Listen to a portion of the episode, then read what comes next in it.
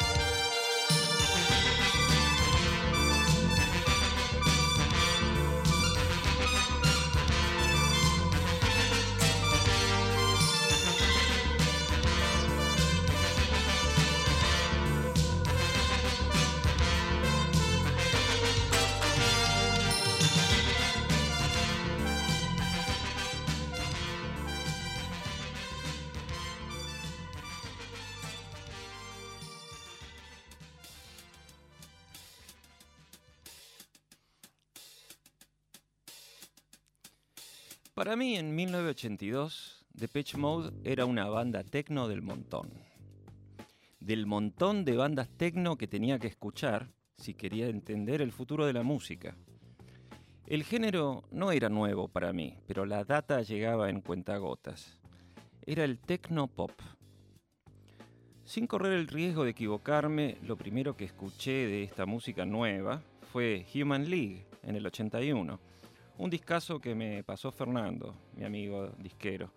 Recuerdo cuando lo escuchamos juntos, me movió literalmente los esquemas. Eh, increíble, porque claro, la música pop no era necesariamente algo que me interesara mucho hasta el momento en el que la manera en la que la estaban haciendo, los recursos electrónicos con los que arreglaban y generaban las canciones, se tornaron fundamentales para entender el sonido de una generación.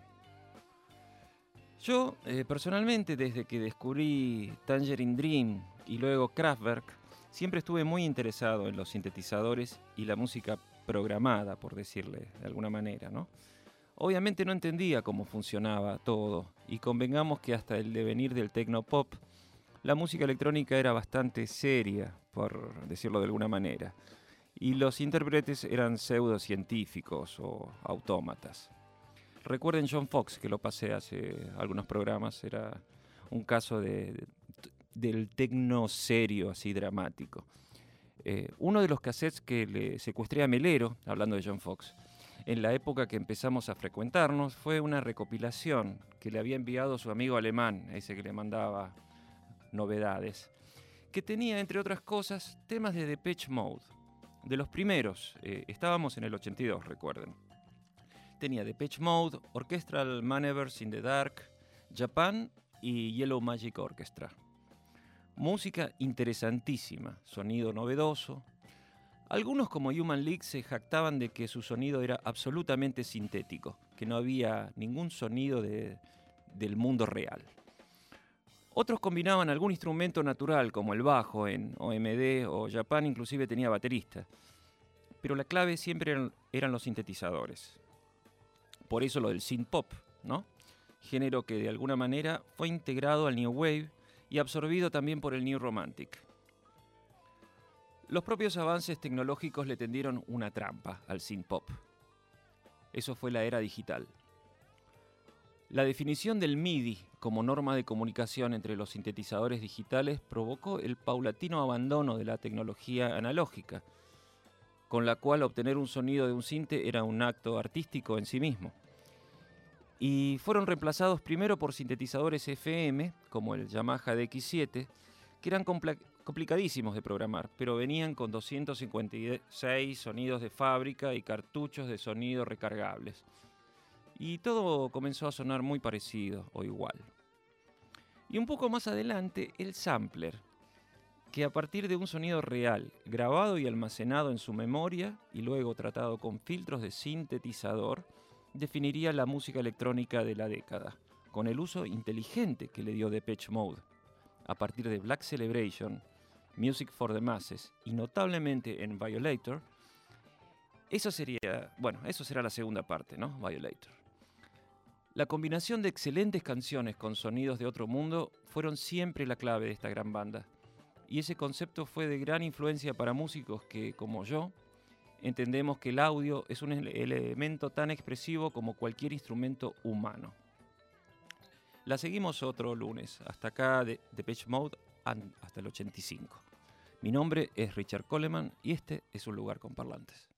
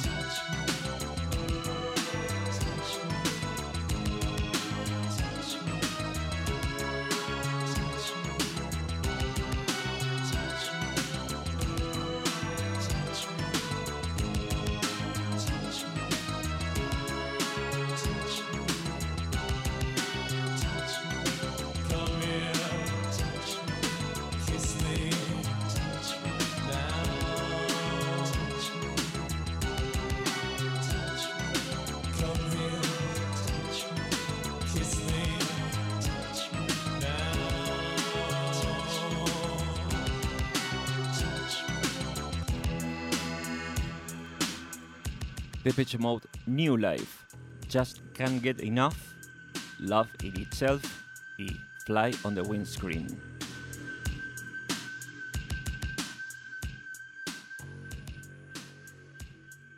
Richard Coleman en Nacional Rock 2017. Un lugar con parlantes.